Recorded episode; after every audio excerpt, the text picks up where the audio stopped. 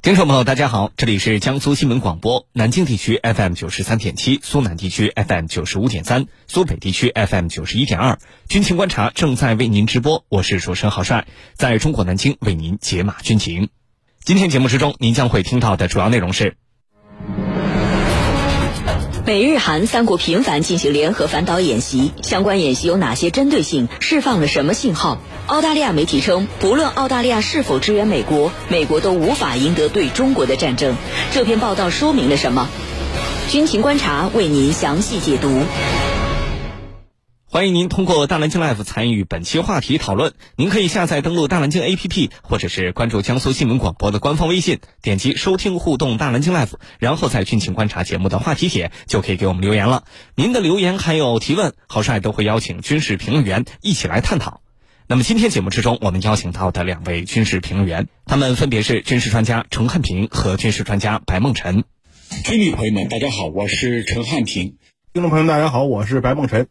首先来关注美日韩三国联合反导演习。据环球网报道，日本防卫省二月二十二号发布消息称，美日韩三国在日本海海域进行了宙斯盾舰的弹道导弹联合对应训练。同类训练呢，也是自去年十月以来的第九次。韩国联合参谋本部表示，这次演习重点在于三国共享弹道导弹靶标信息，熟练掌握探测、追踪、拦截流程。三国也借此进一步加强安全合作，巩固对朝应对体系。那么，相关演习到底有哪些针对性？释放了什么信号呢？接下来我们一起关注。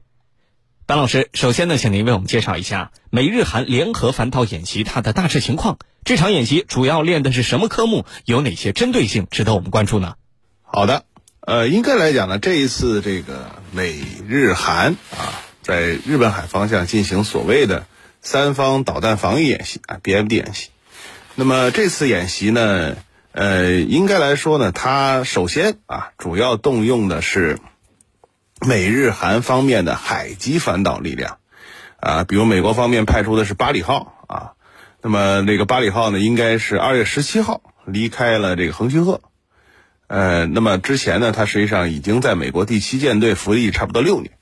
那么日本海上自卫队和这个韩国的海军，那么各派出了一艘驱逐舰，那么参加了这个这样的演习。呃，当然了，这样的演习本身，我们说除了在海上实际进行的这种舰艇的调动之外，其实呢，更重要的是在这个美国五角大楼进行的所谓的。这种桌上演习或者叫图上演习啊，呃，那么另外呢，这个美日韩三方，那么其实包括美国第七舰队的司令卡尔托马斯，包括自卫队的呃，应该是斋藤明，然后还有这个韩国的金明珠，那么实际上呢，也在这个美国第七舰队的指挥舰蓝岭号上面进行了这种联合的这种发表。具体的声明包括呢，在这个之前，其实，在五角大楼也有相关的这种图上演习的过程。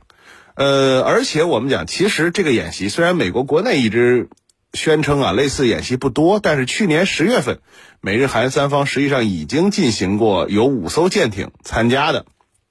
这种三方的这个反导演习啊。而且，其实我们说这些年美日之间。包括美日韩三方之间的这种，比如说反导啊，包括这个，呃，例如像这种反潜的演习也很多啊，呃，那么我们说美国跟韩国，我们讲在五角大楼它有一个桌面演习啊，这个桌面演习呢，呃，按美国方面的描述，更多的是为了向韩国方面描述美国如何应对假设的来自半岛的这种核打击啊，当然我们讲这样的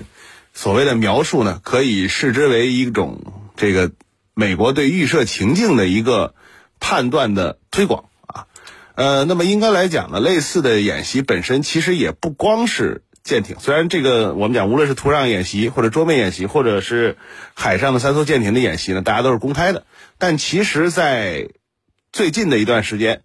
这个美韩之间啊，比如韩军的 F 三十五和 F 十五 K，以及美国空军的 F 十六和 B 一 B，那么其实也在这个韩国的防空识别区里进行了联合演习。那么另外呢，日本航空自卫队的这个第二联队的三架 F 十五，其实呃也。跟这个美军的 F 十六和 B 一 B 在日本海上空进行了联合的演习。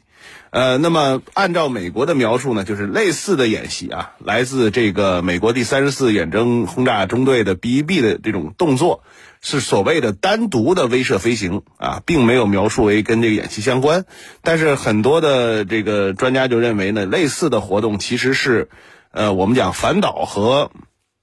利用空射的。这种远程打击武器对对方的导弹发射阵地进行攻击，这二者之间实际上是有一种配合的啊。而且，其实对于美国来讲呢，他在关岛安德森基地部署的这些 B-1B 这些相关的装备，它也不光是只是应对半岛。那么，应该来讲，美国的反导呢啊，包括海上的，包括在日韩所设立的这种所谓陆基反导力量，同样也不是只针对半岛。那么，对于整个印太方向的威胁都很大。呃，应该来说呢，类似的演习对于美国增强自身的反导能力，包括他去整合日韩的力量到他整个的印太作战体系里面，还是有很大的作用的。好的，主持人，好，谢谢潘老师的介绍。据报道，从去年十月份到现在，美日韩已经举行至少九次呃这种类似的联合反导演习了。那么，三个国家为什么要如此频繁的举行这个类型的演习？到底有哪些目的？请程教授为我们分析一下。这次啊，美日韩三方举行的军演啊，可见啊是过去呃一年多来的第九次。那么三方的军演有一个共同点，就是他们共享弹道导弹的靶标信息。这是什么意思呢？就是导弹靶标他们共享，打的怎么样，相互之间都知晓，或者他们之间共用一个导弹的靶标，这就说明他们之间的互信。已经到了一个非常高的程度了，这跟此前相比啊是完全不一样的。尽管这是已经是三方的第九次军演，但是和此前的这个文在寅时代相比啊，呃，完全不一样了。而且呢，三方的军演还要熟练掌握探测、跟踪、拦截的流程，借此之间进一步加强安全上的合作，来巩固他们之间的应对体系。那么从这里来看啊，三国下一步还将扩大这方面的安全合作。那么既然三方都有着共同的诉求，我们就要分析三方是怎么想的。我们先来看美国方面，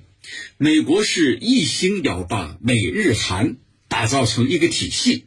打造成一个体系呢，变成一个亚太版的小北约，来共同应对中国。那么在美国看来，他的实力在下滑，这是大家都知道的。凭他一己之力啊，恐怕没有办法完成当代的大国之争。那么怎么办？一定要把其他的串联起来，既以所谓的价值观联盟，同时呢又形成合力，这是美国的愿望。那么这一次双方的联合军演是第九次，肯定还有第十次、第十一次、更多次。对美国来说，这样的军演越多越好。这是朝向三方一体化在迈进。那我们再来看韩国是什么样的态度？韩国是一个政治素人，以尹锡悦来执政的。那么他认为此前文在寅所推进的各种各样的对朝政策，他认为都是失败的，因为你采取的是绥靖政策，那我还不如以强硬的做法来迫使朝鲜方面做出让步。所以。这个尹锡悦上来以后，完全推翻了此前的这种缓和半岛局势的做法，而是一种更加激进的、强硬的姿态来应对朝鲜。那么这一点刚好被美国所利用。美国认为，我们形成这种三方同盟，就是来巩固对朝的应对体系，对朝鲜。那么三国还要继续在这方面这个进行以模拟形式的。这种演练来探测并且跟踪假想的弹道导弹靶标，而这些呢，就是朝鲜最近一直在发射这个弹道导弹，那么让韩国觉得我们的确是有必要进行这样的联合演练，来很好的应对朝鲜，来完成我们的拦截导弹的所有的程序测试，来应对朝鲜未来可能发射更多的弹道导弹，或者说其他的短程导弹。那么我们最后再来看日本方面，那对日本来说，它完全是这个借船出海，要借这次呃半岛局势出现的紧张，因为朝鲜发射导弹所出现的紧张，以及渲染所谓的中国威胁，对日本来说，它要达到逐步逐步虚化日本的和平宪法，来实现日本的所谓正常国家的梦想。其实，所谓的正常国家，对日本来说，就是把和平宪法把它推翻，为未来拥有对敌作战权、交战权。来创造条件，所以去年年底三部安保宪法的修改，不断的渲染中国的威胁，其目的就在这儿。那么现在美日韩这种军演对日本来说，可以很好的做一个掩盖，做一个铺垫，为他未来成为正常的国家，特别是拥有军事这个交战权来做铺垫。你看这一次双方还在。这个日本的横须贺就是美国海军的第七舰队司令部举行了海上指挥官会议，对日本来说，它是非常积极的去呃和各方来共同推进军事上的合作，进而呢达到自己的目的。主持人，好，谢谢程教授的分析。还是那句老话，任何国家与国家之间的军事合作或者是联合演习，不应该针对第三方啊，也不应该危及地区的和平与稳定。希望有关方面还是多做有利于地区和平稳定的事情。